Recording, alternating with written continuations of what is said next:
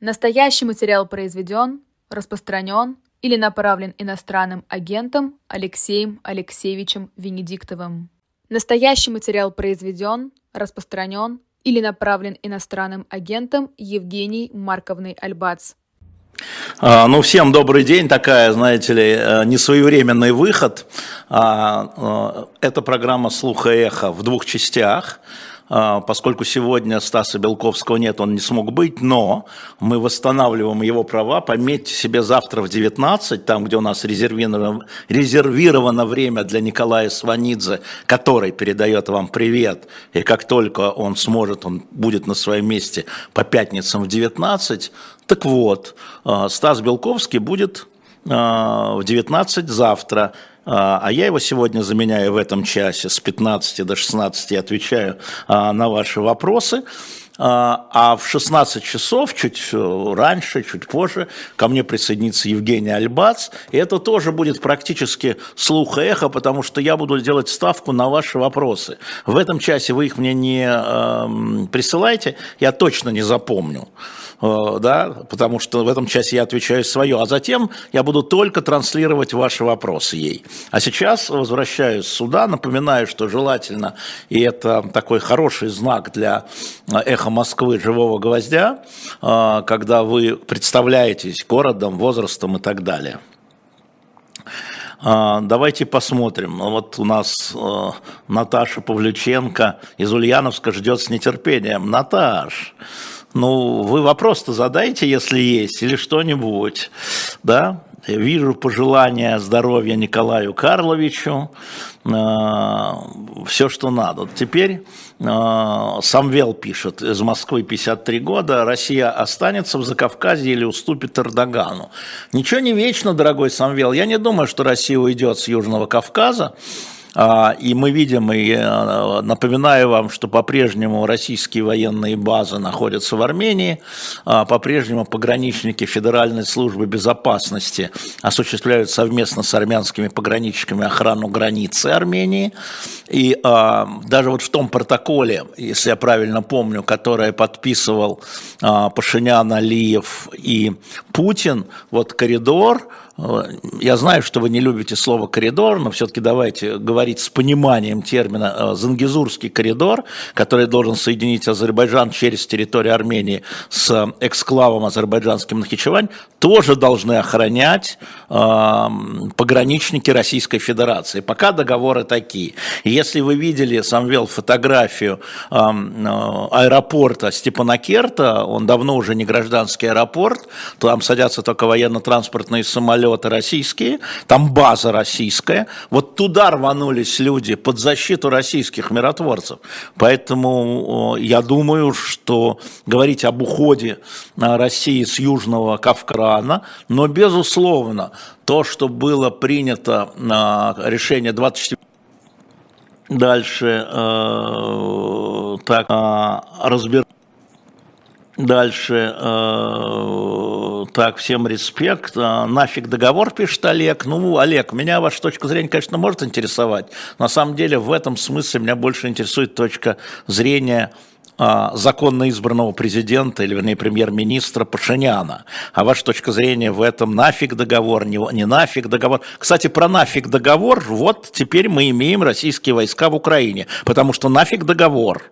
Потому что Россия сказала нафиг договор, вам бы к Владимиру Владимировичу, а не ко мне в чат с этими а, историями. А, отвисло, зависло, развисло. Горленко пишет, смотрю сейчас Альбацу Гордеевой. Да-да, и там много вопросов. Это очень, кстати, хороший, э, хороший материал, хорошее интервью. Э, смотри, Гордеева и Женя Альбац. Э, ну, вы, если будут вопросы, вы ее доспросите, чего Катя Гордеева, Катерина Гордеева не доспросила, а она не доспросила. Я на вас очень надеюсь. Вот еще один привет из Киева. Спасибо, Ярослав Фисенко.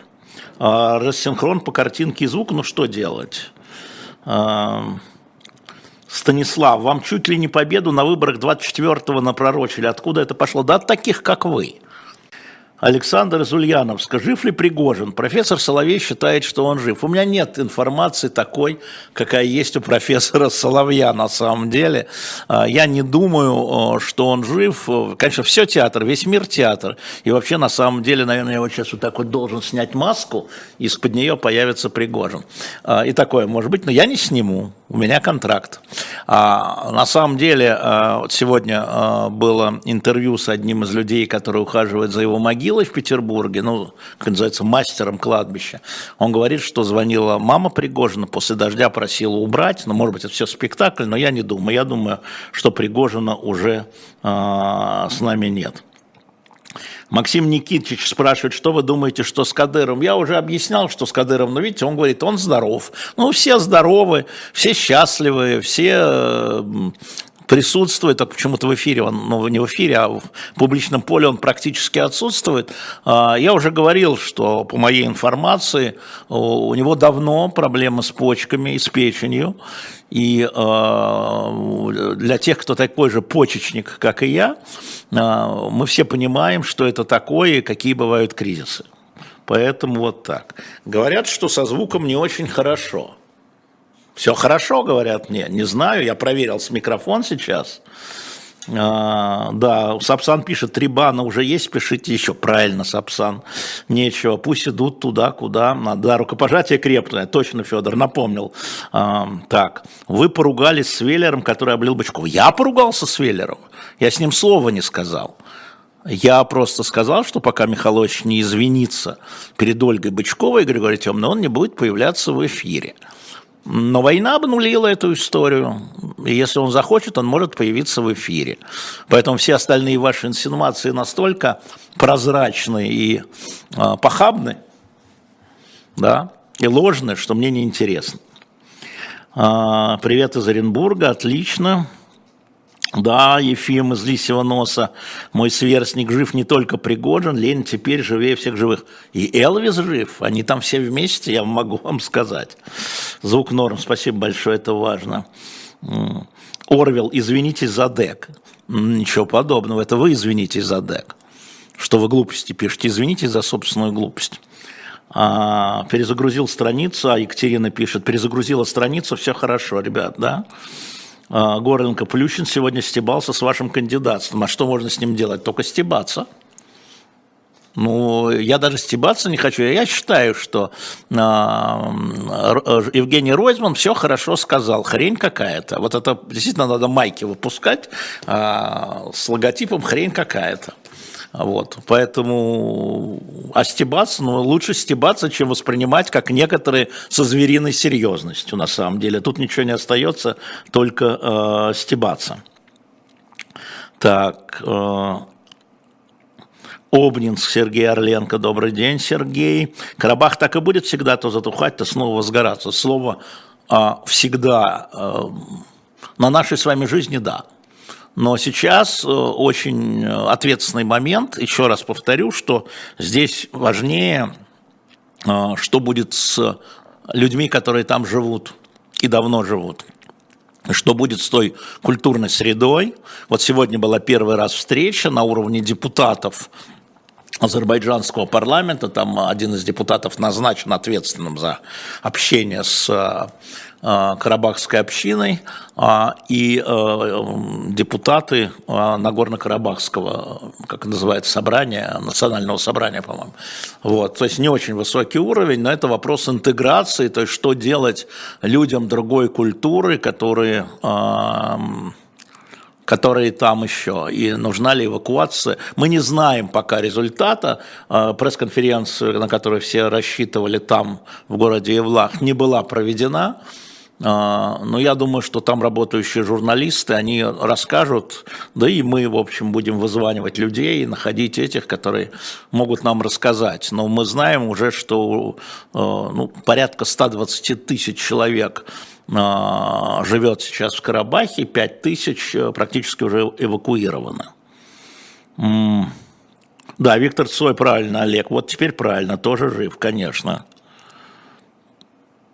А, а что было с азербайджанской средой? То же самое. То же самое случилось вот на, я имею в виду, случилось с этими 7 и еще по половинке, то есть семью районами, которые были в ходе войны 91-92, в ходе так называемой Карабахской первой войны захвачены. И оттуда беженцы были, собственно, из Карабаха, правильно мне кто-то написал, порядка 40 тысяч, а всего беженцев было, и включая эти районы, порядка полумиллиона. И они это были беженцы, это было вот, и что, надо повторять? И это было правильно? Разве, Ольга, это было правильно?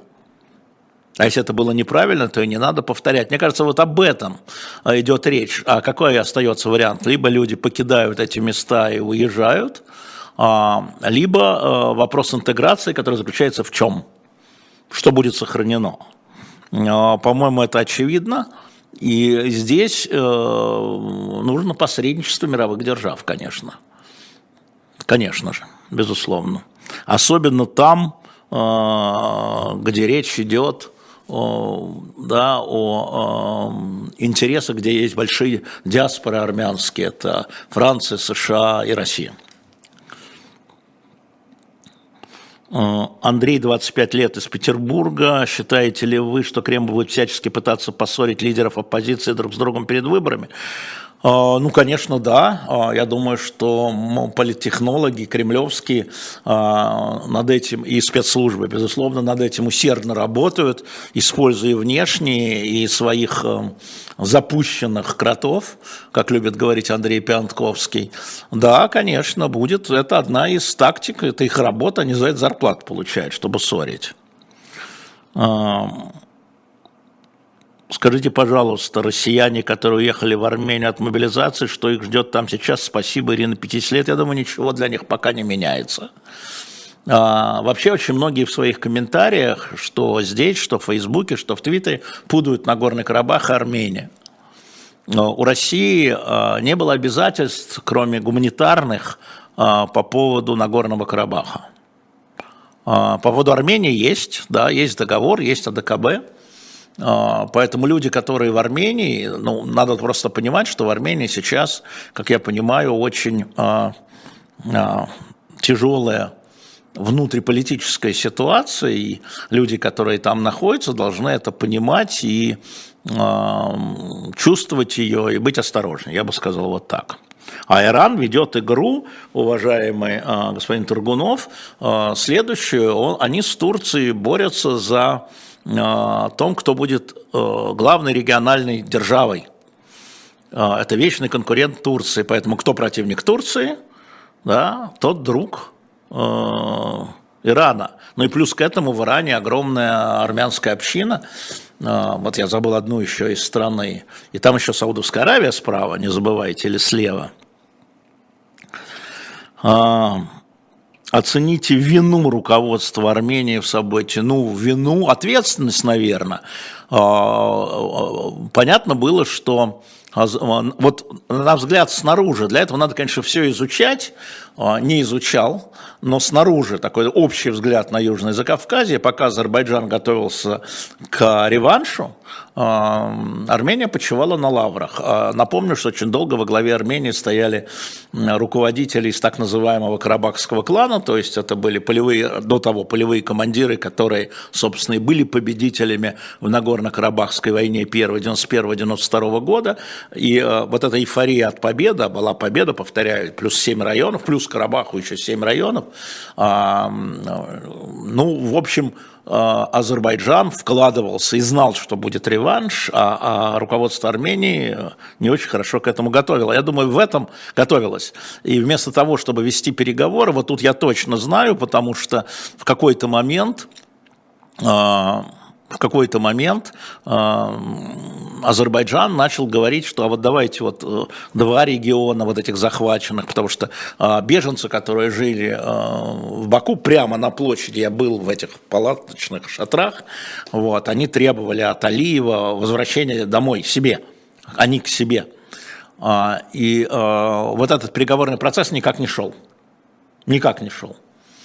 А, потому что руководители, повторяя предыдущие, во всяком случае, до Пашиняна, а, значит, а, Армении, они ну, практически не шли на переговоры. Я помню, сейчас скажу, какой это был год, либо 2000, либо 2001 в Давосе, я был в Давосе аккредитованным корреспондентом, а до этого я, значит, общался с Гейдаром Алиевичем,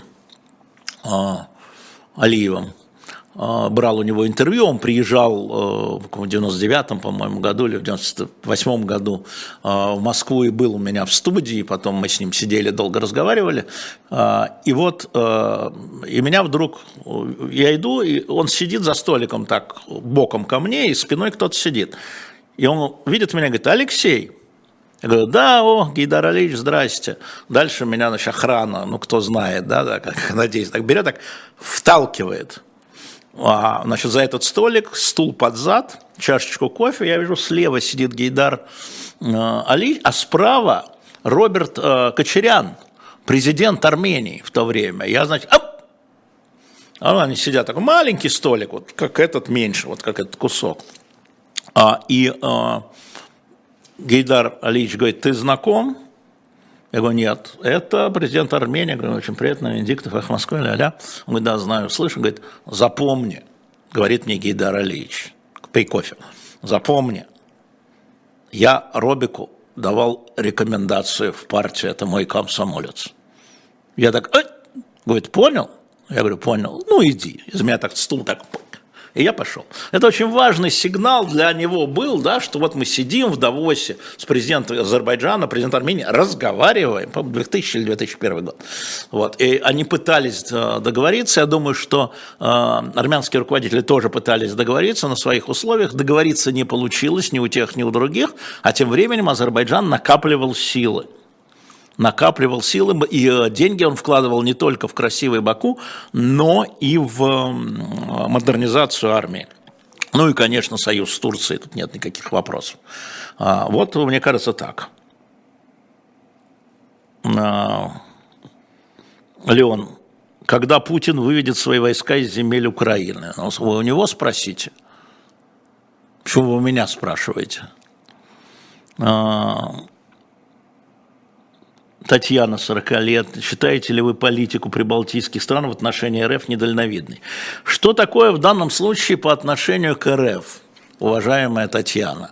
По отношению к правительству Путина, к властям, по отношению к гражданам, по отношению к собственным жителям, которые э, являются гражданами РФ, или имеют двойное гражданство, или имеют э, вид на жительство – да, очень много вещей недальновидных, и не только у них, но если вы меня спросите про вот всякие рода запреты, ну, мы понимаем, почему они делаются, да, тут огромную роль играет историческая память. Я очень много читал, и вам рекомендую а, читать про то, как а, были в 1940 году захвачены прибалтийские страны. Я хочу вам сказать, что они тоже сначала ползучие, были захвачены, потому что сначала были договоры э, октября 1939 года, которые были навязаны и есть э, воспоминания тех людей со стороны Балтии, кто вел переговоры, как Молотов и Сталин на этих переговорах, там торговались, мы вам ведем 30 тысяч человек, вы согласны? Нет, э, хорошо, 25, говорил Сталин, снизил на 5. Иначе, иначе будет как в Польше. А только что 28 сентября 1939 года Россия подписал, Советский Союз, подписал договор о дружбе и сотрудничестве с Германией. Не хотите э, договор, будьте как как Польша, опаньки.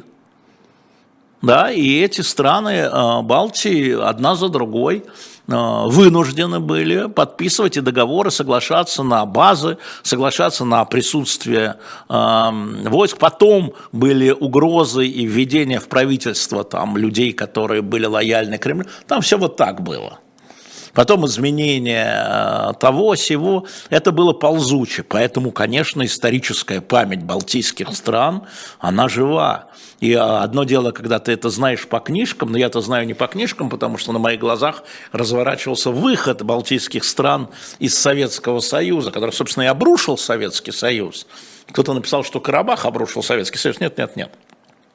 Балтии, страны Балтии.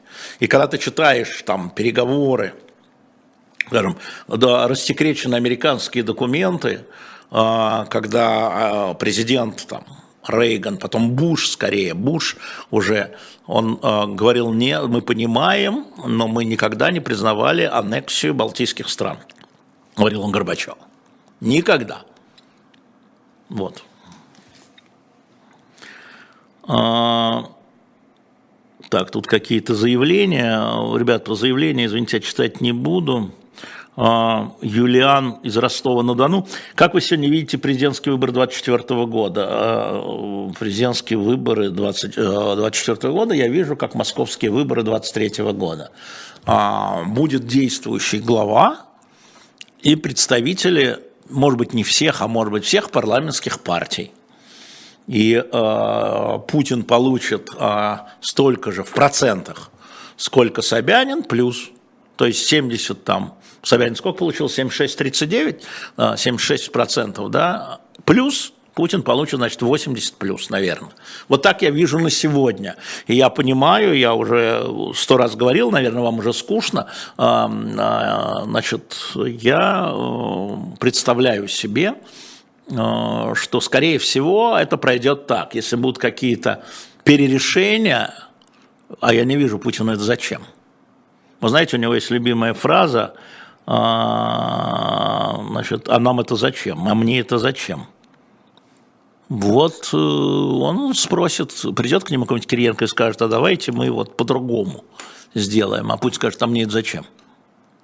Я просто это вижу, эту сцену, вот я им могу ее написать. Александр из Челябинской области. Что происходит с Саакашвили? Значит, э, Саакашвили после визита врачей, мы видим, что он получше выглядит. Европейских врачей, это под давлением Евросоюза грузинские власти пустили европейских врачей. Он выглядит лучше, э, безусловно, но он по-прежнему э, значит, в заключении, ну, в больнице, но в заключении – и э, грузинские власти, э, грузинская система отказывается пересматривать договор, э, приговор. Ну, пока так. Э, Строк, как вам финал черного списка досмотрели? Досмотрел, сильно разочаровал. Столько лет ждал какого-нибудь хорошего финала, а он какой-то такой вялый.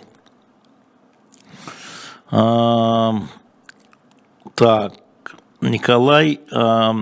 Тюрин из Екатеринбурга, Пастухов и Белковский лучшие аналитики, может свести их вместе. Николай, конечно, можно их свести вместе, только зачем? Вот вы слушаете анализы этого человека, вы слушаете анализ этого человека, может еще кто-то там на другом канале вы в голове должны их совмещать или разделять, а не в эфире. Потому что в эфире, да, ну они будут, нет, это не так, вот это все. А, мне кажется, что как раз э, и Стас, и Владимир Борисович, они очень цены вот в, в собственных размышлениях, а не в дебатах. Хотя, конечно, свести можно. А, значит, э, Стас Намин, а, смешно. А, я Стаса Намина просто знаю, с ним дружу, поэтому люди, которые берут э, такие псевдонимы, они смешны мне. Когда Венедиктов идет на пенсию, есть у него преемник? А, дорогой Стас, я уже пенсионер, а преемник в чем? Я же пенсионер и еще безработный. А, преемник в безработности, ну а, а как его определишь? Поэтому ваш вопрос слегка запоздал. Вы э, с этим Владимиром Владимировичем. Ольга Солова, здрасте, Ольга. Да, у стран Балтии есть историческая память, но это приходит к границе разумного. Знаете, когда у людей болит, когда у нас что-то болит, мы очень часто переходим к границе разумного. Я бы сказал так, мы лезем даже на стенку. Начинаем кричать. Это неразумно кричать. Ну что, болит, а вы кричите. А, это надо понимать. С этим не надо соглашаться, если вы против этого. Ну вот я считаю, что это плохо многие вещи очень плохие, многие вещи. Ну, во-первых, я это говорю своим друзьям в балтийских странах, в том числе среди них люди, принимающие решения. Вот. А, а во-вторых, это надо понимать. Еще раз повторяю, это не значит, что с ними надо соглашаться. Мне так э, да. Значит, я напомню, э, что Евгений Альбаз будет, начиная с 16 где-то так. Возможен ли допуск Грудинина на выбор 24 Ну, кто-то будет, Светлана, конечно, от коммунистов, но Грудинин, Мрудинин, Зюганов, какой-нибудь Афонин, э, какой-нибудь из Зюганов, не имеет значения. Мы видим пределы, мы видим, во-первых, падение голосов у коммунистической партии на выборах 20, на выборах в сентябре этого года – Потому что они в политическом смысле потеряли субъектность, они поддерживают курс Владимира Владимировича.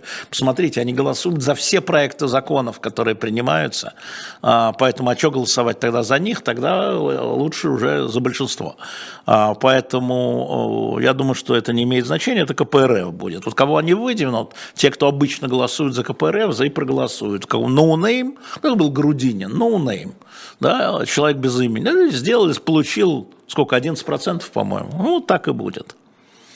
А, спасибо, что вы продолжаете работать. Да, Вадим, мы стараемся, да, мы, мы когда говорю мы, это команда, я тоже, да. Так, русский из Баку, значит, я хочу вам сказать, что это называется разжигание еще один раз.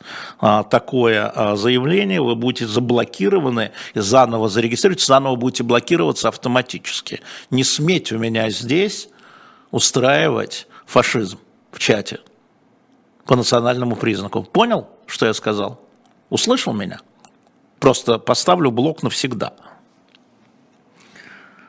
А, Груник Дэй, вы надеетесь, что «Эхо Москвы» возродится в качестве радиостанции? Ну, слушайте, а, такой мир современный, что в смысле хорошо бы, конечно, вернуться и на новый Арбат-11, да, а, но я думаю, что даже если «Эхо Москвы» возродится, то огромную роль будет играть и YouTube, и соцсети. Ну, радио это, конечно, хорошо, я за.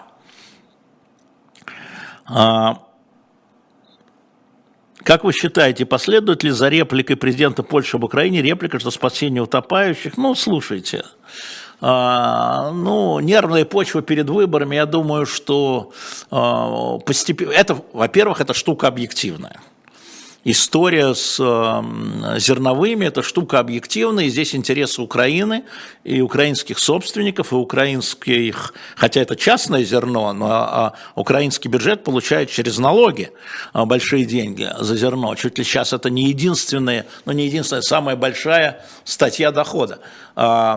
Для поляков очень важно сохранение собственной экономики. Найдут решение. Я думаю, что найдут решение, но надо понимать, что Польша не является филиалом Украины, и Украина не является филиалом Польши. У стран могут быть разные интересы, и тогда принимаются прямо противоположные решения. Ну, найдут. А,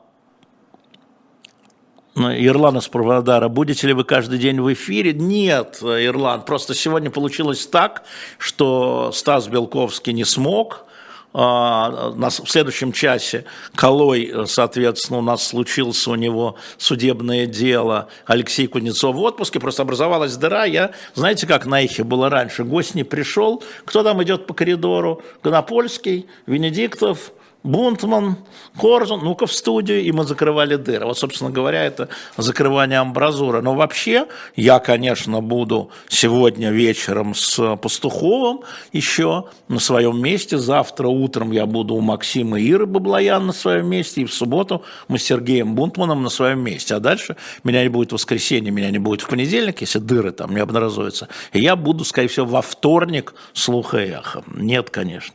Мельбурн, привет, так и не доехал я. А,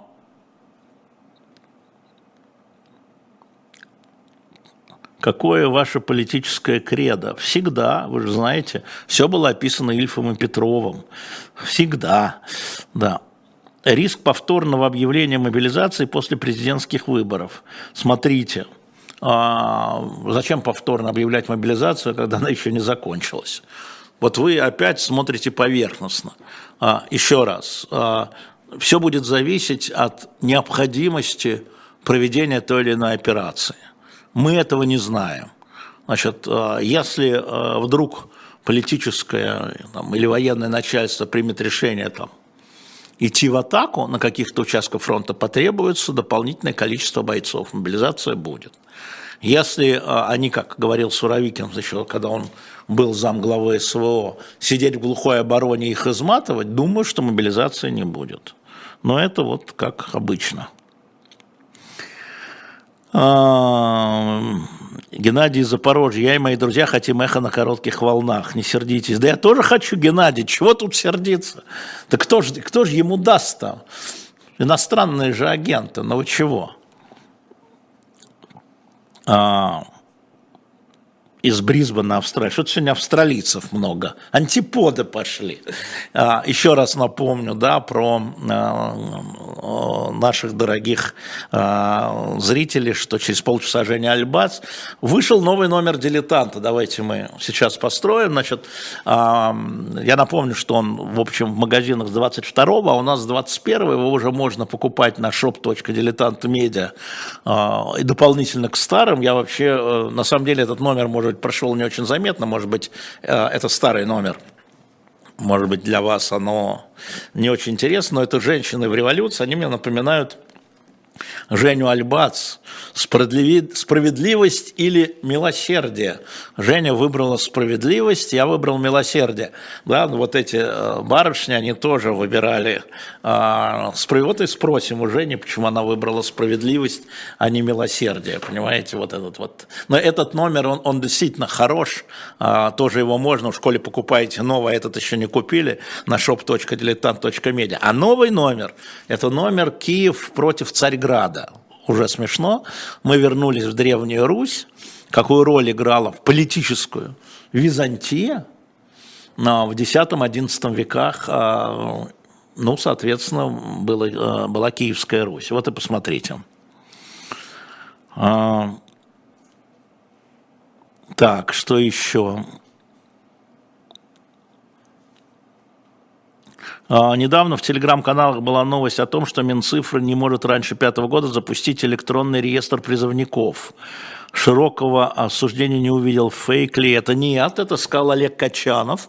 Это замминистра цифры, который отвечает за создание электронного реестра. Он сказал правду. Собственно говоря, по-моему, даже в поручении президента э, было сказано, что вести реестр в 2024 году электронный. А он говорит о 1 января 2025 года, может быть, 31 декабря 2024 года.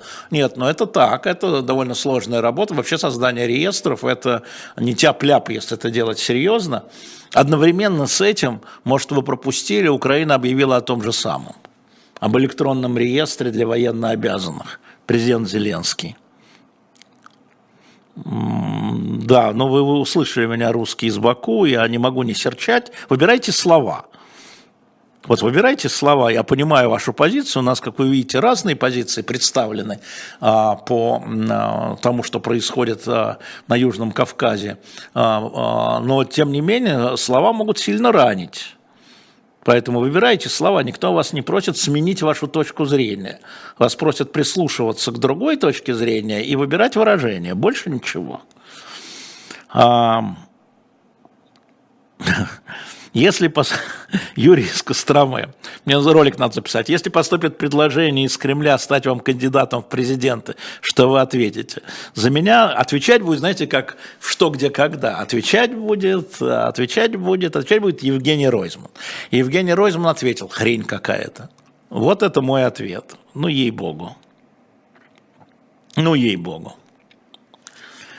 А Николай Усков, он, по-моему, никуда не пропал, роман, он по-прежнему главный редактор «Форбса». Ну, просто а, ситуация, когда ты появляешься в публичном поле, а тебя спрашивают что-нибудь э, про войну э, и про то, что происходит, и ты не хочешь отвечать, потому что иначе тебя... Ты не хочешь врать, а иначе тебя поволокут в узилище. Ну, э, думаю, что в этом вся причина, если честно.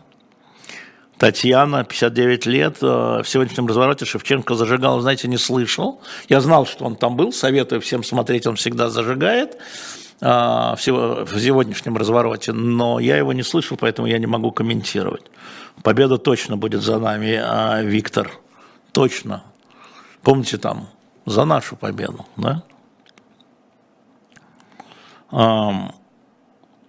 Ульяновск, Дмитрий, как найти баланс между федерализацией и централизацией? В дискуссии. Вот когда разные партии, разные политические слои, разные видения сталкиваются, тогда находится баланс, и он не всегда постоянный. Где Белковский? Где Белковский? Белковский будет в пятницу в 19, он сегодня не может. Так, а, железнодорожный. Спустя 30 лет как будут оценивать значимость Путина в истории? Или картина еще не сформирована полностью? Ну, конечно, не сформирована. Я думаю, что 23 февраля 2022 года мы бы оценили его иначе, чем сегодня. А что будет дальше, мы с вами не знаем. А, грубо говоря, кинет бомбу, не кинет бомбу. Ну, мало ли как еще. Да? Поэтому э, рано, если говорить про учебники истории.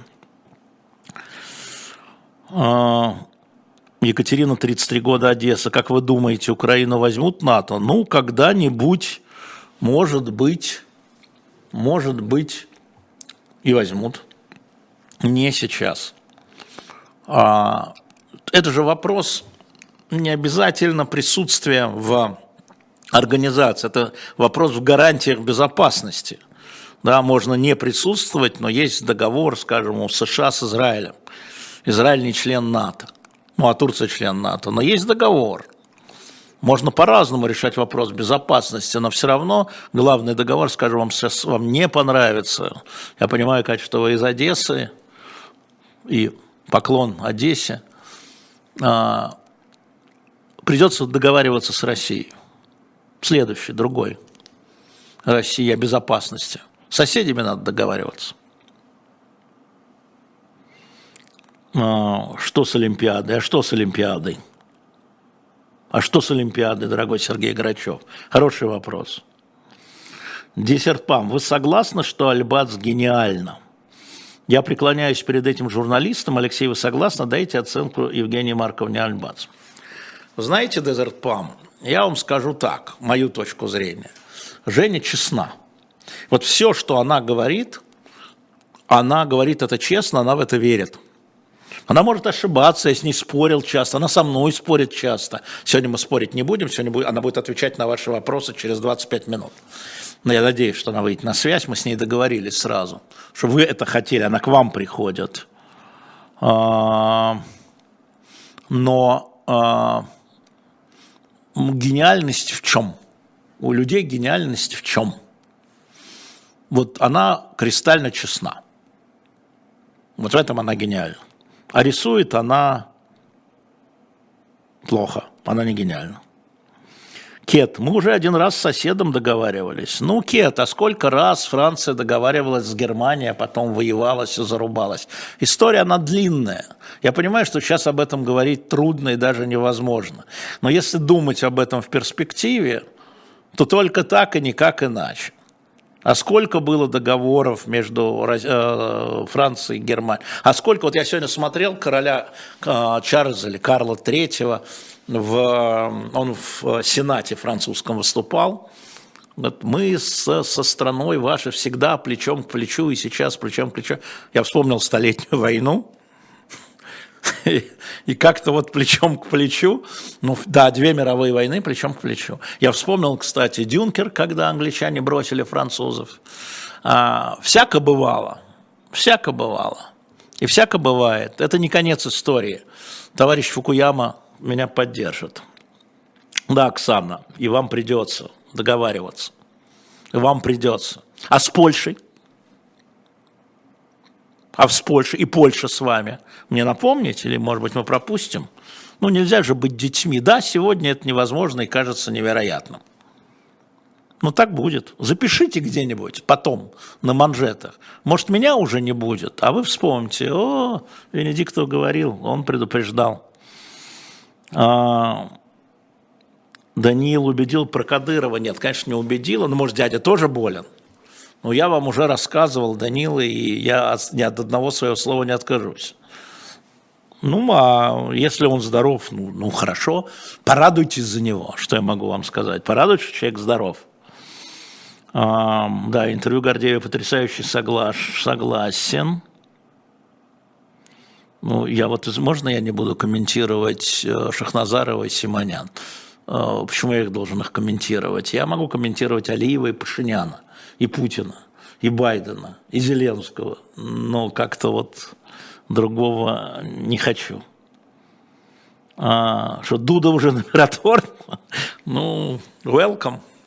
Welcome, президент. Ой, господи, какая-то, да... А, глядя на события в Карабахе, пишет, не знаю кто, на 3-4 года Москва, становится понятно, что будет, когда Россия уйдет из Крыма, Донбасса, только в большем масштабе. Вы знаете, Вивио, такая угроза есть, и поэтому, когда я говорил со своими, и говорю а, со своими украинскими друзьями, которые принимают решения, которые в том числе среди них есть люди, которые принимают решения, я говорю, что вот я, вы правы, я говорю, а что будет? Чистка или а, интеграция или амнистия? А, потому что, ну, условно говоря, в Крыму а, соответственно, большая часть крымчан, огромная часть крымчан а, после присоединения Крыма, она же осталась, они получали российские пенсии, они получали российские зарплаты, они работали а, российскими почтальонами, да, и так далее. Что с ними будет? Ну, правильный вопрос. И я э, говорю друзьям, ребят, вы вот про это, и вот как в воду глядел опять, да, брось ты, ерунда, все решим. Он вчера Лавров в Совете Безопасности сказал, вы знаете, что их хотят всех этнически зачистить, всех тех, вот что ждет Крым. А, а я предупреждал, и мне тоже, а, ладно, да, ладно, никак, ну вот. А, а в Европе этнические чистки, вот когда говорят, в Европе не было войны, ребята, просто мы на Балканах смотрели это где-то далеко, а эта модель уже была. Она была в, 90, в конце 80-х, первой половине 90-х годов. Почитайте. Почитайте про Балканские войны.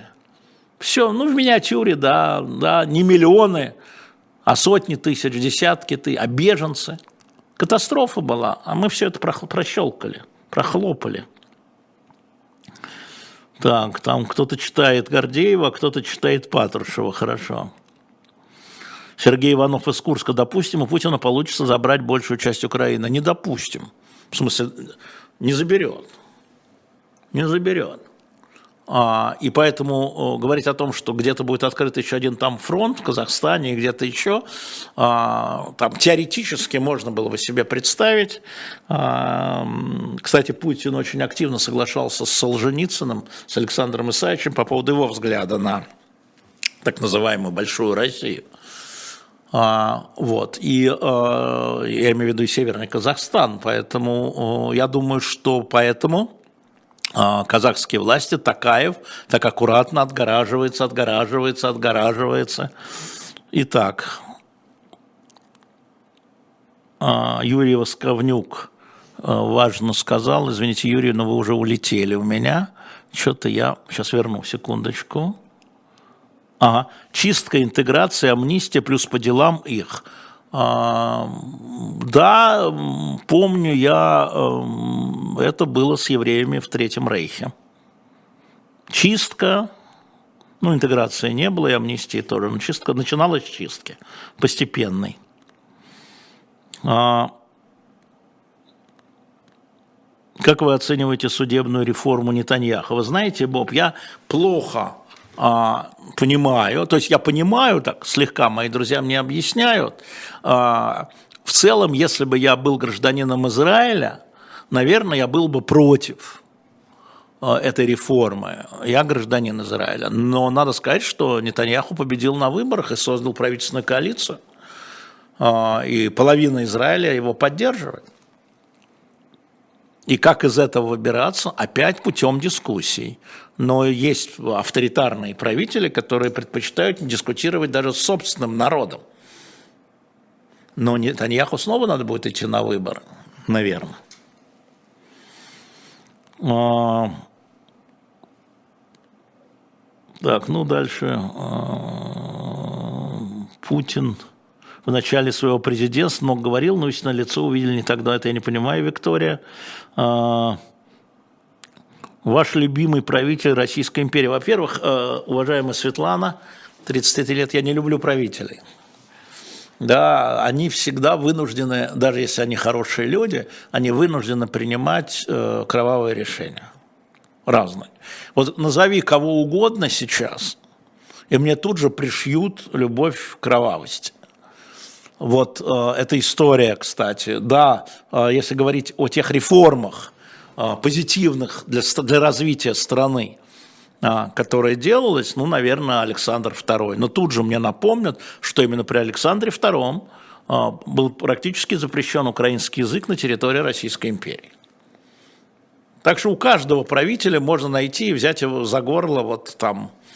Ну, я предпочитаю уходить дальше века и с легким вызовом говорю, что мой любимый правитель Павел I.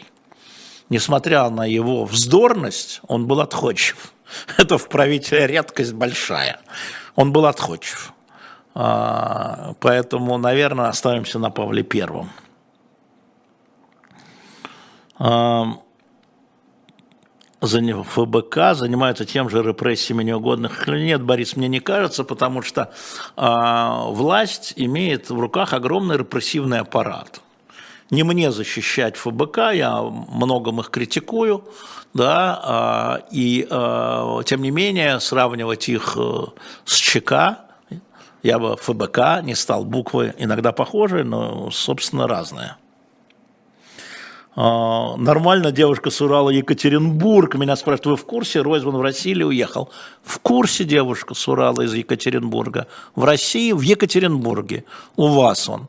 И думаю, на следующей неделе мы встретимся, пересечемся. Мне так кажется почему-то. А, как аккуратно ведущий обходит вопросы репарации Украине. Я вообще не понимаю, в чем вопрос. Вот а, когда я говорю, что я занимаюсь возвращением украинских детей, слегка, это моя личная репарация. Я считаю, что я должен. И чем могу, тем репарирую. Такие вопросы. Где эти вопросы? Ну да. А, из Хабаровска. Как вы думаете, агрессия Путина в отношении Украины развязала руки Алиеву? Ну, конечно, Иван, это сработало. А, конечно, это сработало. А все на все влияет. А как вы думаете, история в Украине развязывает Китаю руки в отношении Тайваня? Ну да, конечно. Потому что а, США какое-то время сморгнуло в сторону Украины, и тут же китайское руководство начало наращивать значит, свой интерес, в кавычках, к Тайваню. Вы чего? Конечно, вы абсолютно правы. А, это, мировое, это мировая история, это военные действия, то, что происходит в Украине, оно меняет геополитическую картину мира. Представляете себе, что президенты Колумбии и Бразилии обсуждают вопросы Украины. Хочется сказать, делать вам нечего. Что африканские лидеры, у которых там своего хватает, своих войн, знаете, как они обижаются – что вот вы говорите там про... А у нас тут убивают десятками тысяч, и ничего, Европа не чешется, никаких санкций не вводят. Да? Так вот, они про Украину сейчас приезжают. История с зерном, история с газом. Ну, мало кто знает, а вы знаете о том, что Еврокомиссия с Алиевым подписала э, меморандум о поставке, об увеличении поставок газа э, Азербайджаном в Европу потому что освободился рынок. И Европа становится союзником Оливии. Секундочку, говорите вы. Это же все связано. Конечно, безусловно. А, нет, э, уважаемый наш зритель Зармагана, Вторая Карабахская война не развязала руки Путину никак. Никак просто. Нет, Сумгаит не забыли, ничего, и Баку не забыли 90-го года. Ничего не забыли. А почему это надо забывать? И что? Можно повторять Сумгаид, Баку, да? Что? Будет ли еще книга Шульман с открыткой от нее? Вы знаете, э, тираж-то продан, но мы вот сейчас ведем переговоры, так же, как история с Пастуховым. А давайте мы проголосуем, если можно. Если появится еще э, книга Шульман, знаете, как мы делали, да? Вы готовы будете ее выкупить, ну, с открыткой, вы готовы выкупить ее? Потому что если сейчас там будет 10 готов, эм, то э, те, кто готов, то пишут «да», а те, кто не готов, то можно писать «нет», а можно ничего не писать, потому что мне нужно посчитать тираж что называется. Да? Сейчас вот выйдет голосование, мы еще не вышло. Э, хороший вопрос. Э, Игорь из Долгопрудного, какое сухое вино вы порекомендуете? Да, то, что вам нравится, то и порекомендуем. Э, Олег из Минска, вы меня уже спрашивали этот вопрос, я вам уже отвечал. Да, Абдул Ганифаев, трагедия двух народов, я и рассматриваю. Да. Вы готовы будете купить книгу Шульман у нас, да, с открыткой, вот если она будет? Если да, голосуйте да, а если нет, то и можете не голосовать или можете голосовать нет. Как хотите, если она у вас есть по разным причинам. Мне нужно посчитать голосова за. А, разве можно верить Путину, говорит Валерий? Ну а кому можно, Валерий? Политикам вообще верить, это какая-то история, мне э, довольно сомнительная. Помните, а, как глава администрации Зеленского говорил, как мы обманули Путина? И Путин говорит, а меня надули. Ну вот, не надо никому верить. Да, в Грузию можем доставлять. Вот сейчас у нас проблемы с Польшей, естественно, и с балтийскими странами. Но понятно, почему они возвращают книгу. Таможня Балтийская возвращает книги. Мы пытаемся сейчас найти ход, но пока не находится. Какое виски порекомендуете Макалан? Эм, как, как вас гнида земля носит? Так же, как кабальеры и вас гнит носит. Так и нас носит. Какие новости с СКБ? Новости никаких пока нет.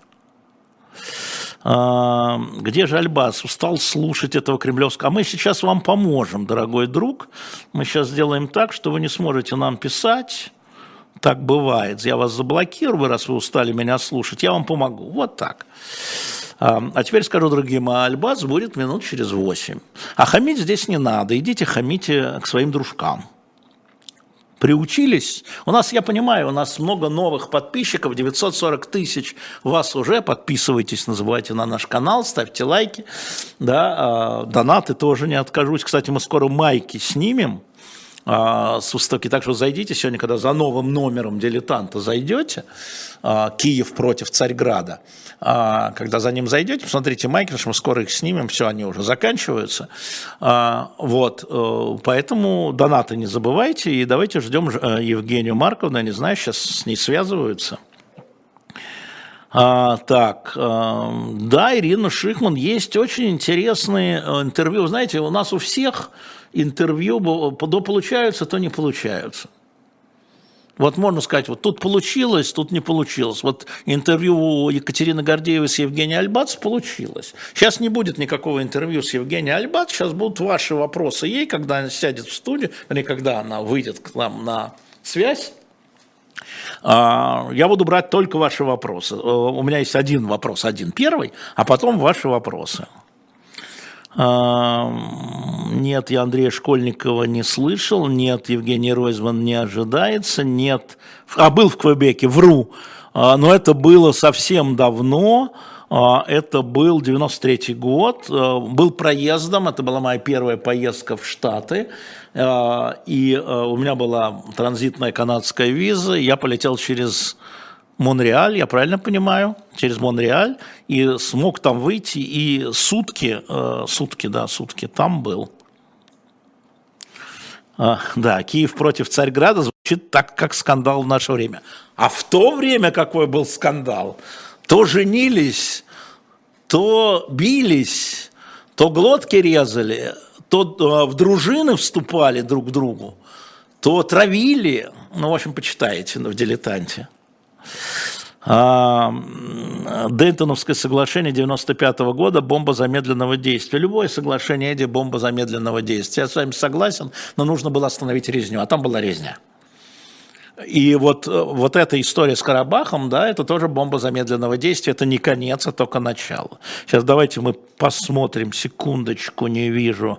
А, мы посмотрим, сколько человек. У нас тысяча проголосовало, и 45% да, ну, у нас 975 проголосовало, а, значит, это где-то порядка у нас будет, соответственно, 400 экземпляров книги готовы купить Шульман. Я понял вас. Спасибо вам большое. Да, я понял, 400. Ну вот если будет новый тираж, мы возьмем 400 экземпляров с... Э, Анатолий Михайлов пишет, ненавижу Альбат. Сейчас будете ненавидеть. Сейчас, как э, Евгения Марковна появится, мне, прочим, мне наушники будут нужны. Одну секундочку, я не исчезаю. Я дотягиваюсь. Я дотянулся.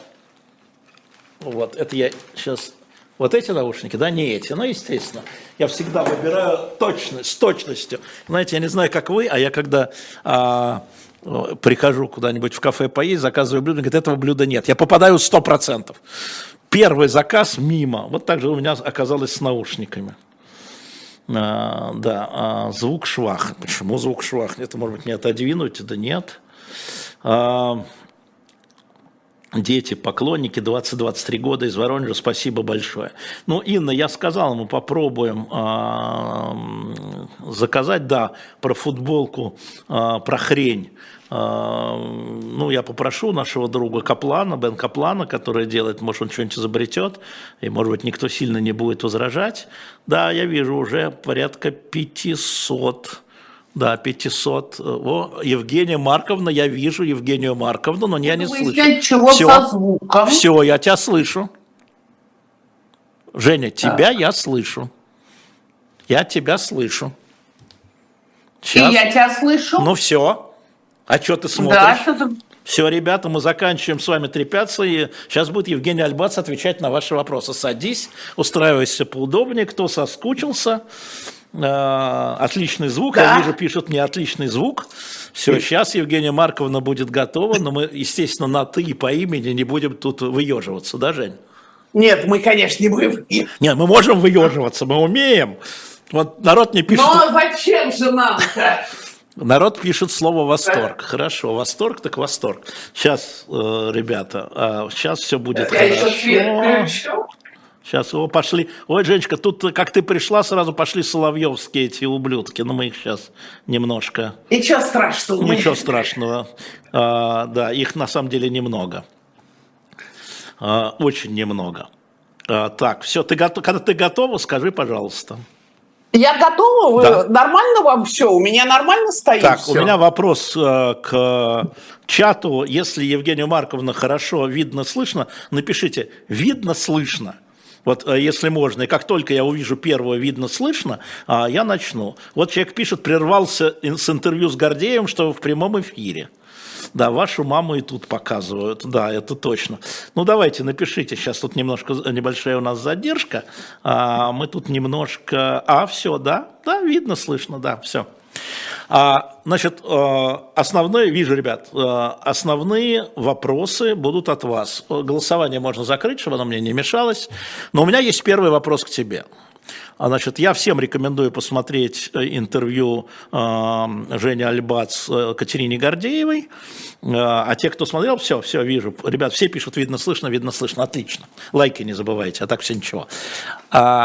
А, в интервью в Блице в конце, ты, когда тебе предложили на выбор справедливость или милосердие, ты сказала справедливость. Я вчера провел голосование здесь прямо у наших зрителей, 58 милосердия процентов, 42 справедливость. Можешь ли ты объяснить, почему ты между справедливостью и милосердием в жестком режиме выбрала справедливость? Алексей, во-первых, спасибо большое за приглашение. А, во-вторых, мне кажется, что когда есть справедливость, тогда будет милосердие. А вот когда есть милосердие, совершенно не обязательно, что есть справедливость. Мы наблюдали последние годы в России, что очень мощно развивалось вот это волонтерское движение. А гражданское общество принимало на себя те функции, которые государство не способно, не хотело а, исполнять. И, но при этом, и это было милосердно, это было очень правильно, но при этом, к сожалению, это не решало проблемы. Как э, надо было э, ехать, э, лечить детей в Германию. Так Женя Ройзман и сейчас собирает деньги, чтобы отправлять детей лечиться в Германию.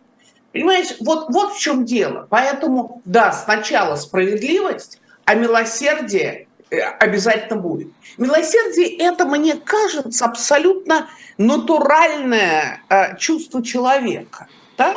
Вот, ой, извини, Паша. Ничего, все идет, все нормально. Да, да. А, вот. А справедливость совершенно не обязательно. Люди могут быть милосердны и несправедливы. Вот почему.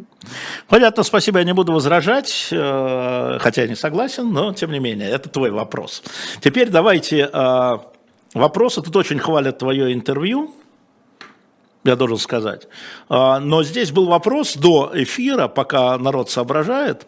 Многие считают, что журналистика, российская журналистика скончалась. Это Но вопрос. Это неправда. Пожалуйста. Это неправда. Нет, я считаю, что российская журналистика не скончалась. И мы же видим, что при том, что очень многие из наших коллег а, вынуждены были уехать из России, вынуждены или сочли для себя правильным или более безопасным и так далее, уехать из России, при этом коллеги продолжают работать мы, а, с одной стороны, ты делаешь живой гвоздь, то есть ты не позволяешь а, до конца убить эхо Москвы и вот это вот, так сказать, все, что связано с институцией, это же не просто радиостанция, это институт, эхо Москвы. Что такое институт? Это, это то, что устанавливает правила, то, что показывает красные линии, и плохие, и хорошие. В этом смысле очень важно сохранять то, что получилось в прошлом. А Саша Плющев продолжает а, breakfast show, который он делал на «Эхо Москвы», и скажу тебе честно, Алеш, он делает лучше, чем вы делали на «Эхо Москвы». Он, близ, он просто блистательно стал, если они еще поменьше бы трепались. И это вообще просто потрясающе, какое количество информации по утру ты получаешь а вот они сделали по а, трагедии в Нагорном Карабахе, и абсолютно замечательно. В лучших традициях журналистики пригласили и представителей Армении, и представителей Азербайджана, и независимых экспертов. И при этом, вот, ребят, вы услышали? Делайте вы. А, мы видим, как работают а, за границей э, работают важные истории, а, работают какие-то другие издания. Нет, конечно, журналистика сохранилась, потому что это же наша профессия.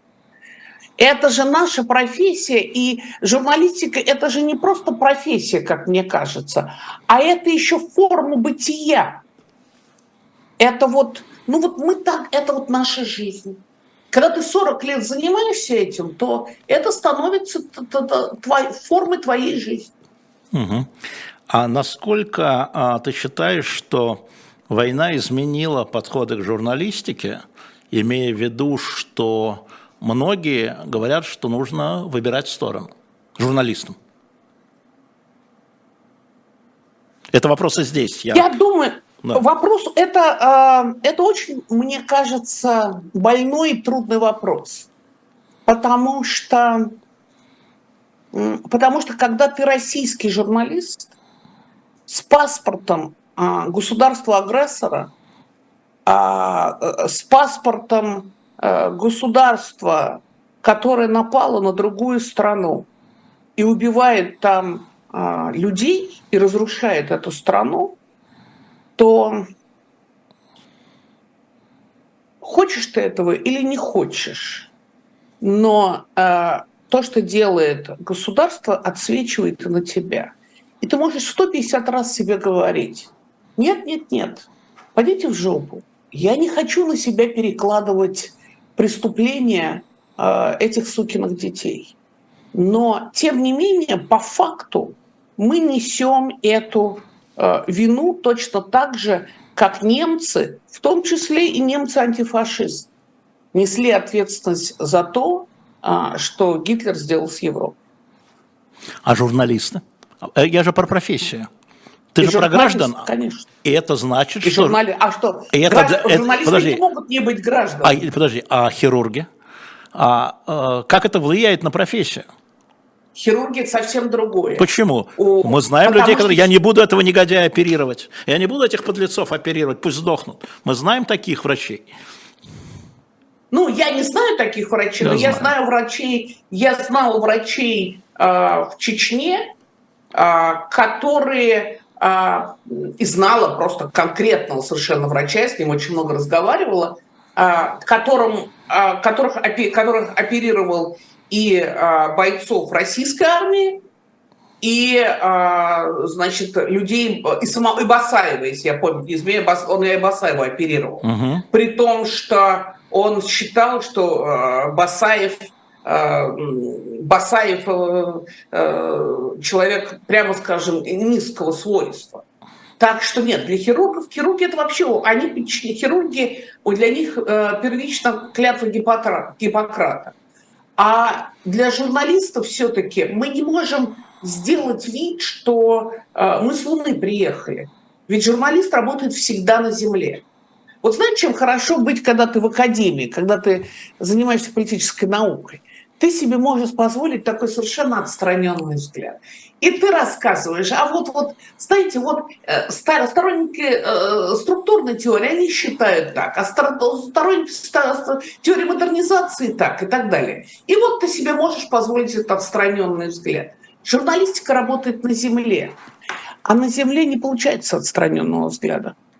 А, Игорь из Долгопрудного, 35 лет. Я еще раз обращаюсь, вы знаете наше, ну не правило, но просьбу, чтобы э, за вашим посланием видел человек. Игорь из Долгопрудного. Какие критерии, с вашей точки зрения, качественного журналистского расследования? Появилось очень много того, что называется расследованиями. Вот для тебя и для наших зрителей, что ты им посоветуешь, как отличить качественное от некачественного блюда? И я не могу давать никаких советов. Ну хорошо для тебя. Я не умею. Хорошо. Я не могу делать, я не умею делать вот эти расследования, связанные с то, что называется open source, с, с работой а, в, в темном интернете, dark интернет и так далее, то, что делает Bellingcat, то, что делает Insider. Так, я не умею этого делать. И мне, честно говоря, я с интересом это читаю, но а, я я люблю копаться. Вот мне интересно, я привыкла задавать вопрос. Я думаю, что э, как-то это понятно, но ты видишь, доказано это или не доказано. Бывает очень броско, э, очень здорово, но только ты совершенно не понимаешь, э, почему из А следует Б как мы знаем, совершенно не обязательно. За может не обязательно следовать Б. Иногда мне кажется, что это не доказано, и это ты сразу понимаешь. Если ты видишь, что у, у, у э, человека, у журналиста нет нескольких источников, если ты видишь, что он не попытался с другой стороны э, получить взгляд, то, в общем, э, ты прочитал и пошел дальше. Обязательно получать э, даже у людоеда другой взгляд, если упоминается история с людоедом? Если Попытаться, получается пытаться, да, я считаю, мне кажется, что э, это очень важно. Мне кажется, что это очень важно. Это твоя точка зрения, я поэтому ее и прошу. Угу. Видимо, Федор, наш постоянный зритель из Санкт-Петербурга, 20 лет, а, посмотрел твое интервью и просит сделать сноску и объяснить, что такое кошерная еда. 20-летний Федор. А, э, Федор, это очень просто. Вы можете, а, ведь э, э, еврейская Библия, да, это часть христианской, в том числе и православной Библии. Это пять книг Моисея. А, третья книга, она в христианском варианте называется Левит. У евреев это Ваикра. Вот там прописаны правила, которые обязаны соблюдать евреи. В самой первой книге, в Берешит, или то, что называется а, бытие в христианском варианте, а, там есть а, правила, которые, которые э, Господь дает для всего человечества. А в Вайкре или в Левите там указаны вот те 613 правил, которые обязан исполнять 613, которые обязаны исполнять евреи. И в частности там определены правила, что можно есть, а что нельзя. Значит, нельзя, например, свинину известно, это э, животное, которое ест все подряд, включая, если там, значит, и, и, так, и так далее. А нельзя есть э, конину, потому что э, написано, что копыта должно быть, э, э, значит, э, разделено. Э, нельзя есть черную икру, нельзя есть белугу, потому что есть определенные правила, какую рыбу можно есть, а какую рыбу нельзя. Почему это появилось? Значит, на этот счет существуют разные точки зрения. А, я думаю, что две гипотезы, две гипотезы, мы же не знаем, знаете, поэтому один из этих 613 мецвод, один из правил, да, это говорят, бедеврей Тора. Бедеврей Тора обсуждай сказанное в Торе. Потому что никто не знает, что Моисей услышал от Бога. Никто этого не знает.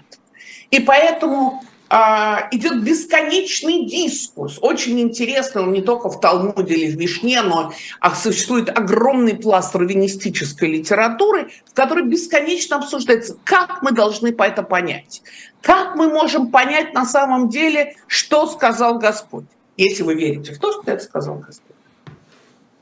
Поэтому а, одна гипотеза заключается в том, что это э, люди жили в пустыне, в крайне антисанитарных условиях. Поэтому э, понятно, что э, любые, любые морские гады, нельзя есть э, ни, ни э, креветки, ну там все вот эти, то, что называется э, морепродукты. Э, э, значит, они вызывают э, очень тяжелое отравление. Запрещено смешивать а, мясное и молочное, помимо того, что нельзя есть там Э, свинину и специальным образом должна быть э, взрезана э, там, овца или корова, потому что должна обязательно спускаться кровь. А, но помимо этого нельзя мешать мясное и молочное. Между тем, как ты съел мясное и молочное, должно пройти 6 часов. Если вы посмотрите, в медицинской литературе куча всего на это написано что молочная бактерия, она вызывает гниение. И, и, и только это гниение происходит у вас в желудке. И многие диетологи говорят, не надо ни в коем случае хм. смешивать. И есть вот эта э, культура... Федор, вы записываете, я надеюсь. Да не, не надо записывать, это все можно прочитать э, в Левите. Понятно. Но есть вторая причина я думаю, честно говоря, что она является главной для, была главной для евреев, которые жили в России, когда они вынуждены были рассеяться по всему миру. Это то, что кашрут заставлял э, евреев собираться в одном месте поесть, готовить дома, не смешиваться с окружающей средой. А поскольку раввины – маленький народ, маленькое племя, и раввины всячески пытались предотвратить ассимиляцию – то поэтому, когда есть определенные правила, что можно есть, что нельзя есть, то вы вынуждены ходить в кошерные рестораны, вы, э, вы выбираете себе в мужья или в жены человека, который соблюдает эту, эту диету и так далее. Федор, поняли, все. Спасибо, Жень, спасибо, на самом деле, что серьезно ответил, потому что вопрос был серьезный. А возвращаемся к твоему интервью. Петр из Костромы, 47 лет пишет, в интервью Гордеевой вы сказали, что дети злодеев должны отвечать за преступления родителей. Это было сказано на эмоциях или вы действительно так считаете, а я бы добавила, что ты имела в виду от, в смысле отвечать? Я считаю, что дети злодеев должны знать и понимать, что а, их а, отец или мать или бабушка, дедушка были преступниками, потому что их отец или мать или дедушка и бабушка взяли на себя а, жизнь, взяли на себя вину за жизни людей. Понимаете, ведь вот что такое Господь, если вы об этом подумаете? Это ведь нечто, или как мы говорим, Almighty, это Всевышний, могущественный. А, это не мужчина, не женщина, это же все появилось уже в христианской традиции, что а, Бог приобрел а, э, лицо мужчины. Я знала очень хорошего философа Мэри Дели, католического философа, которая написала э, книгу «Beyond God the Father» за пределами концепции Бога э, Отца. Что это за маразм, чтобы, что Бог должен быть обязательно мужчиной? А почему не женщиной? А почему вообще на самом деле э, есть концепция, что э, Адам вообще был гермафродитом? Из ребра Адама появилась Ева, да? Значит, на самом деле это все за пределами нашего э, знания или понимания и не поддается рациональному э, анализу. Но мы с вами понимаем интуитивно, что Господь – это о жизни и смерти. Вот э, мы не знаем, мы, то есть мы все понимаем, как появляется жизнь, только мы не можем ее воспроизвести.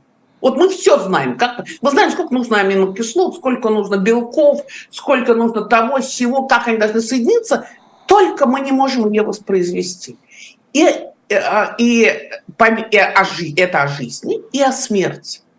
Какой-то почему, в как, то есть мы понимаем, что люди умирают, конечно, но это об этом. И когда вы наделяете человека функцией Бога, это значит, что он до себя берет решение, кому жить, а кому умирать. И вот люди, которые берут на себя такие решения, это самое страшное, с моей точки зрения, святотатство. Человек не должен принимать на себя платье Бога.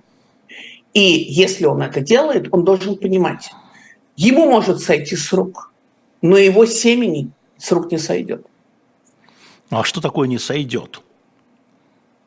Но ну, это это же... значит, что это значит, что, а, послушай, мы знаем это абсолютно конкретно. Э, да, ну и человек Алексей. спрашивает конкретно. Конкретно люди э, меняли фамилии, люди э, меняли свои метрики, люди вынуждены были уезжать из тех мест, где знали их отцов НКВДшников или КГБшников – а, и так далее. Я тебе скажу, что мне да даже в последние, вот еще года три или четыре назад мне написал внук Крючкова. А, Владимир Александрович, глава КГБ, да?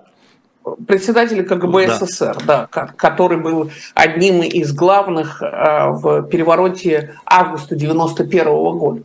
Понимаете, это на самом деле людям, у которых потребности чуть больше, чем пожрать и, э, значит, э, отдать э, то, что съеденное, они неизбежно, они обязательно думают о, о, о том, что было за, за ними.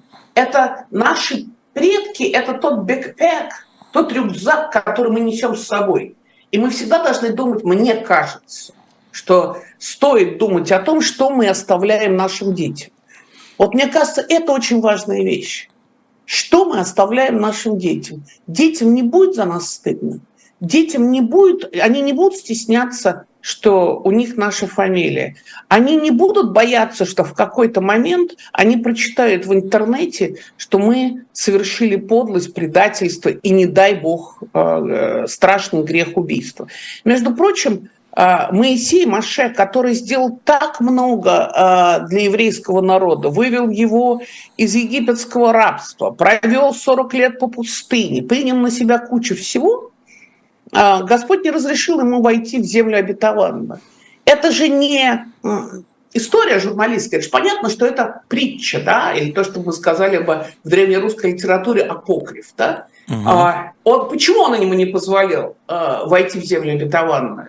одна из гипотез, опять же, мы всегда говорим только о гипотезах, это все может обсуждаться. Нету никаких, в, иудаизме нету никаких истин, кроме одной. И заповедь одна, которая не обсуждается, одна. Аданаиха, Бог один. Все остальные девять заповедей все обсуждаются, включая, кстати, заповедь «не убей». Так вот, но он не пустил, не позволил Маше войти в землю обетованную, мечта всей его жизни Маше – потому что он убил человека. Когда он был молодым, он защищал раба еврея и убил человека. И Господь не позволил Маше войти в землю обетованную. Так что это все очень серьезно, и та, наши поступки, они ограничены не только нашей жизнью. Наши поступки – это то, что мы передаем нашим детям. Евгений мне Альб... кажется, что да. это важно ограничить. А, Евгений Альбац объяснила вам, Петр, а вот Оксана Ефремова а, спрашивает тебя, как вы считаете, ну это вопрос, который э, уже обсуждался, но с тобой мы не обсуждали, существует ли коллективная ответственность или только личная? Конечно, существует только личная ответственность. То, с точки зрения э, суда, с точки зрения следствия, преступление всегда совершает кто-то конкретно. Но при этом есть то, что, мне кажется, можно называть, что ли, если хотите, гражданской ответственностью.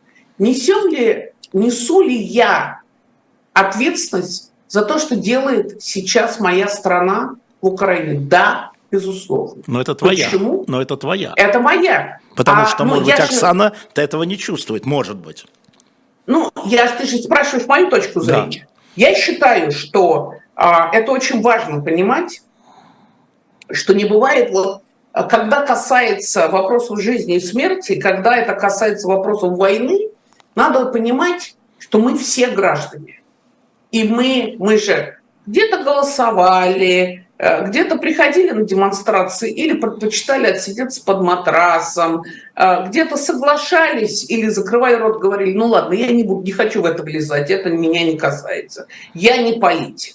И вот всем этим «я не» мы, собственно, создали ситуацию, при которой стала возможна война. А каждый отдельно или все вместе? Каждый отдельно, конечно. Каждый отдельно. Но вот это не освобождает. Понимаешь, вот мне просто очень кажется, что я, даже, я не вижу здесь на самом деле никакого противоречия. Угу. Конечно, а, вина, она всегда абсолютно индивидуальная. И ответственность всегда индивидуальна. Но просто мне кажется важно понимать, что когда касается вопросов э, войны и мира, жизни и смерти, нельзя сделать вид, что это делает кто-то другой, если ты гражданин этой страны. Ты это позволил, ты допустил, ты промолчал, проголосовал так, как тебе сказали, э, взял 100 рублей для того, чтобы э, пойти на какой-нибудь фуфловый митинг и так далее. Мы все, мы ведь все про себя знаем. Люди всегда все про себя знают. Это, знаете, они делают вид, э, что нет, нет, это меня не касается. Нет, нет, это там политики плохие, а, а я-то вот белый, светлый, пушистый. А, в этой связи я просил бы тебя еще раз объяснить. Был вопрос, забыл кто, а, откуда-то из Европы, я пометил себе, что такое а, ты сохраняешь верность флагу, то, что тебе ставили в вину многие наблюдатели, в том числе в Украине. Не все а, смотрели ну, твой... Это, конечно, да, это, э, к сожалению, у нас большие проблемы с политическими науками и с политическим образованием. Значит, есть символы власти, а есть символы страны. Власть и страна – это не одно и то же. Вот в английском state – это происходит от слова статут. Статут – это статуя, это что-то, что стоит отдельно. Государство – это только институт, который находится на этой территории, на территории этой страны, он стоит отдельно. А, а рядом есть общество, есть э, институты юриспруденции, есть Верховный суд и так далее. В российском языке, в русском языке слово «государство» происходит от слова «господари». А «господарь» а, в русском, так как это сложилось со времен Ивана Грозного, это вот а, это а, человек – это даже чуть больше, чем человек, это надчеловек, который, как говорил Иван Грозный, владеет этой территорией и всем сущим на ней, включая души. Вот так сложилось это в русском языке. Но это так сложилось, это не значит, что так должно быть. В России на протяжении многих веков было абсолютистское государство, где э, царь был помазанником Божьим на земле, то есть принимал на себя функцию Бога и, позволял себе делать все, что угодно с людьми. Значит, э, поэтому есть символы вот этого отдельно стоящего государства, И поэтому у нас есть Конституция, или если у нас нет Конституции, у нас есть там другие правила, законы, прецедентное право, как в Великобритании и так далее. А есть символы а, страны, общества. И вот флаг – это символ страны. Символ страны. Путин приходит и уходит. Ельцин был и ушел. Да? Они просто ужасно любят играть во все эти символы, и э, то выбирают один гимн, потом им не нравится, они выбирают другой гимн и так далее. Флаг – это то, что имеет отношение только к стране, а не к власти. И я всегда привожу пример. Когда мне украинцы, они такие же выходцы из совка, как и мы с вами, а, э, значит, они мне это тыкали в рожу, что я сказала, что я лояльна своему флагу, я всегда привожу пример. Ребята, какой флаг был при Кучере? Желто-блакитный. А при Ющенко, который, э, с которым связан первый Майдан? Желто-блакитный.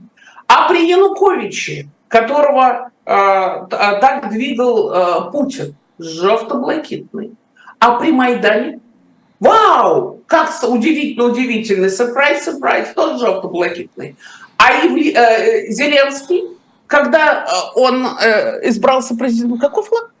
Жовто-блакитно. А сейчас какой флаг в Украине? Тот же, который был при Кучме, в правлении которого отрезали голову журналисту Ганганца, и при Ющенко, при котором был первый Майдан, и при Януковиче э, с его золотыми батонами, и э, э, при Зеленском, который сейчас, вот он сейчас здесь в Соединенных Штатах э, выступал в Организации Объединенных Наций, на Совете Безопасности, и сегодня он выступает в Сенате в Вашингтоне и так далее, и все полно именно Зеленским, Зеленским, Зеленским. Так вот при нем тоже желто-блакитный флаг. Вот научитесь, это вообще, к сожалению, большая проблема российской политологии и российского образования, неумение разделять. Есть государство, режим, Кремль и есть общество, страна, народ. Я напоминаю Евгения Альбаца, напоминаю, что э, вы э, отвечаете, вернее, вы задаете вопрос, я беру эти вопросы, я ничего сам не беру и даже не возражаю, когда я не согласен. Да, правильно, Эльвира пишет, какой флаг у шведов? Такой же, по цветам такой же. Да, так что Карл... Нет, но да. там же крест. Там крест, но по цветам крест. такой же, да. Но я просто помню, что мне кажется, что э, что этот же флаг у шведов был на Приполтавской битве, Да, нет? конечно, да, Карл XII ну, под ним был, абсолютно, абсолютно. Да. А Тут очень много вопросов по Карабаху, а, но в каком смысле я хочу, что вот просто часть взять, э, не просто расскажите нам про Карабах. А, люди сравнивают а, Карабах и Донбасс или Карабах и Крым. Вот то, что происходит. Вот я хотел бы, чтобы ты посмотрела на это с этой стороны, ответила им, как ты это видишь, можно ли сравнивать, похожа ли ситуация, которая может сложиться или которая сложилась. И ты дружила, ну, я не знаю, можно сказать, дружила со Старовойтовой и Стар Петросяном. Ты была знакома. Да. Ты была знакома. Стар Петросяном я не была знакома, по-моему. А вот, Галина ну, Васильевна, да. То есть ты была в начале вот этого Карабахского, ты видела, да. как это все. Поэтому, а мы все видели, как в Крыму. Поэтому я хотел бы, чтобы ты э, на эту тему поговорила с нашими зрителями это, конечно, не моя сфера, сфера моей экспертизы. Я никогда не была в Нагорном Карабахе. Но вы знаете, вот мы делали в, 900, в, 1000, в 2015 году номер New Times, специально посвященный столетию э, геноцида армян в 1915 году, когда полтора миллиона армян было вырезано. И я тогда прочитала куча всего. И не только армян, кстати, курдов резали. А мой как раз заместитель Борис Юнанов э, был курдом, и э, он писал о том, как это передавалось в семье. Так вот, знаете, я была совершенно потрясена. Какой кошмарный ужас тогда творился. Когда же те, кто спасал армянские семьи от э, погромов в Турции и перевозил их в какие-то более э, безопасные территории, как э, эти люди насиловали маленьких девочек. Что творилось вообще женщина, это, это передать нельзя, какое варварство творили турки. Поэтому история Нагорного Карабаха неотделима от этой общей армянской трагедии, которую армяне нигде и никогда не забывают. Это часть вот этой страшной трагедии, так же, как, как евреи никогда не забывают о тех шести миллионах э, убитых э, в Европе во время Второй мировой войны, и среди них полтора миллиона детей – так для армян вот геноцид армян в 1915 году и то, что сегодня происходит с Карабахом, это связанные вещи. И нельзя делать вид, что это не связано. Это, безусловно, а, в, в сознании народа, в исторической памяти народа связано. Вот мы говорили о, в предыдущем часе, говорили о позиции стран Балтии – по отношению а, вообще к российским гражданам. И а, я пытался наших а, зрителей убедить в том, что 40-й год в исторической памяти. Аннексии, присоединения, они, они боятся этого, что снова будет так, ползучая аннексия. Насколько историческая память э, отлита в граните, как сказал Дмитрий Анатольевич, насколько историческая память мешает принимать рациональные решения в политике? Мне кажется, что страны Балтии пережили э, две советские оккупации, как мы помним, сначала до войны, до э, Великой Отечественной войны, э, которая началась 22 июня 1941 года, в отличие от Второй мировой войны. Да? Они пережили тогда оккупацию сначала советскую, потом немецкую, э, а потом опять э, советскую. Если вы посмотрите по цифрам, вы увидите, что и в Эстонии, и в Литве, и в Латвии до половины населения было либо расстреляно, либо отправлено в Сибирь. До половины населения. Там это сотни и сотни тысяч людей. А, поэтому, конечно же, это то, что, знаете, тем не говоря уже о том, что это, в общем, было с исторической точки зрения а, практически позавчера. Поэтому, да, конечно, это влияет. Плюс ко всему, они, а, эти страны, они небольшие по э, размеру и по населению, со своей очень самобытной культурой. Культура Латвии сильно отличается от культуры Литвы, а Эстония вообще другая языковая группа и так далее. А, они находятся на границе э, с огромной Россией и с очень агрессивной Россией, конечно, они боятся. Они боятся... Э, слушайте, для того, чтобы взять в Афганистане дворец Амина, потребовалось, по-моему, 80 или 87 э, значит, сотрудников спецназа группы А. Э, и все, и в одну секунду. Я как раз вчера сидела в библиотеке и читала документы заседаний, когда вот еще до введения войск в Афганистан, и как это все обсуждалось, да. и потом и все же подряд они говорили, да послушайте, их же никто этих, э, значит, э, э, Тарака никто не поддерживает, да их же народ не поддерживает, да они же вырезали всех коммунистов, говорили члены Политбюро, Андропов, Фаустинов, Косыгин только скорее был за введение войск и так далее. Так это я к тому, что 87 человек, теперь представьте себе, сейчас в страны Балтии и, и, пригранич... и страны, э, граничащие с Россией, такие как Финляндия, Норвегия и страны Балтии, приехало сотни тысяч молодых мужчин. Наверное, я соглашусь с теми, что они практически все, ну, ангелы. Но вдруг среди них есть черные лебеди. Вот этого страны Балтии и боятся, и боятся совершенно обоснованно.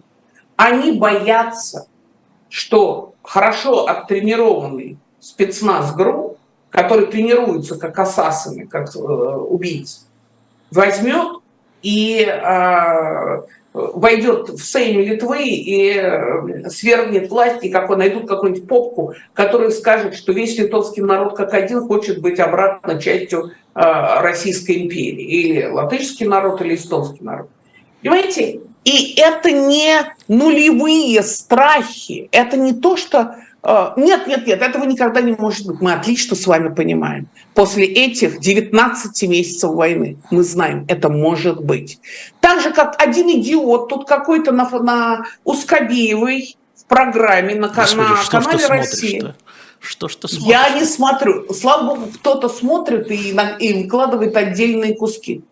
Так вот, нет, ну как, это же надо И он говорит, да мы можем ввести танки в Финляндию. А я сейчас как раз, когда я иду э, в библиотеку, я слушаю в наушниках конец второй книги Коткина о Сталине. И как угу. раз это финская война. Как начиналась вот эта финская война, финская кампания сталинская. Да, да. Как они пытались, значит, я прямо хочу, как хочу, как туда засылали под видом всяких, значит, туристов или представителей Компартии или еще чего-то советскую агентуру, как вербовали из числа членов э, Коммунистической партии Финляндии э, агентов, как они готовились, создавали пятую колонну внутри Финляндии, э, готовясь к войне. Поэтому, конечно, они боятся и правильно делают. И норвежцы, я сейчас читала, вводят запрет на ввоз автомобилей. И это, понимаете, это может нам с вами нравиться или не нравиться. Мне очень жалко а, нормальных а, людей, которые оказались в ситуации, что их машина арестовывают. У нас с тобой общий знакомый а, пережил это в Киле, когда у него да. а, отняли машину. И потребовались много месяцев труда юристов и денег, чтобы ее вызвали. Мне очень жалко этих людей. Но вот это то, что происходит, когда а, мы с вами могли остановить эту власть в 2011-2012 году и не сделали. И теперь мы платим по этим счетам. Всегда приходится платить. А, тут это ты права. Скажи мне, пожалуйста, а, вот ты в Штатах, а, Зеленский в Штатах, а, приехал и будет выступать, ну, он сегодня встречается, если я правильно понимаю, с президентом Байденом, а в Конгрессе республиканцы, часть, председатель, а, говорят о том, что мы еще посмотрим, давать ему денег или не давать 24 миллиарда новый пакет. Вопрос. Действительно ли возможно избрание Трампа – это новое отношение с Украиной и Россией? Или это все их внутриполитическое, и все это утихнет, когда пройдут выборы? опросы, вот только что сейчас был сделан очередной опрос, а, который показал, что а, больше 60% а, американцев, которые отвечали на вопросы социологов, считают, что Соединенные Штаты Америки должны продолжать помогать Украине. По-моему, 59% считают, что а, деньги, которые а, отдаются Украине, правильно используются и так далее. Большая часть населения считает, что Украине надо помогать. Зеленский здесь делает, конечно, потрясающую работу. Он на всех каналах, он везде, и по радио, значит, переводы идут, и он дает интервью, он выступает, его все время показывают. Сегодня он не только с Байденом, он будет выступать в Сенате, где большинство у а, у республиканцев. Не, не, в Сенате, в Сенате демократов, плюс э, в, в Палате представителей республиканцев. Извини, да, конечно, да, в, в Палате представителей, а, в Палате представителей большинство республиканцев, небольшое большинство, а в Палате, а в Сенате большинство у демократов. Поэтому а, ведь эти же все ребята, им же избираться. Они себе не могут позволить шаги, которые э, будут противоречить э, тому, что хотят их избиратели. Они могут попытаться убеждать избирателей, они могут попытаться им что-то такое говорить, но тем не менее они не отдельные субъекты, они представляют американский народ, своих избирателей. И они всегда помнят, что через два года опять избираться. И люди, которые деньги дают, Э, перестанут давать деньги, потому что э, они поступили не так, как э, их избиратели считали правильным. Там. И сами избиратели проголосуют за кого-то другого. Теперь, что касается Трампа, то это пока вообще, прежде всего, это все пока вилами на воде писано. Президентская кампания уже началась, но на самом деле самое важное начнется в январе, когда начнутся праймерис. И тогда будет значительно более понятно, как относятся в различных штатах а, и к Трампу, и к Байдену. А, здесь идет дискуссия на тему, надо ли президенту Байдену идти на второй срок. Да что ты только говоришь? Что, да. Да? А, да, конечно. Вот только что Вашингтон Пост, а, ну не только что, на прошлой неделе а, появилась э, колонка очень влиятельного колумниста Дэвида Игнатиуса, который впрямую обратился к Байдену с тем, что ему не надо идти на второй срок. Что, к сожалению, среди а, примерно 70% американцев, причем из них чуть больше 60% э, сторонники демократической партии считают, что он слишком стар, чтобы идти на второй срок. Когда начнется второй срок, если он выиграет, ему будет 82 года.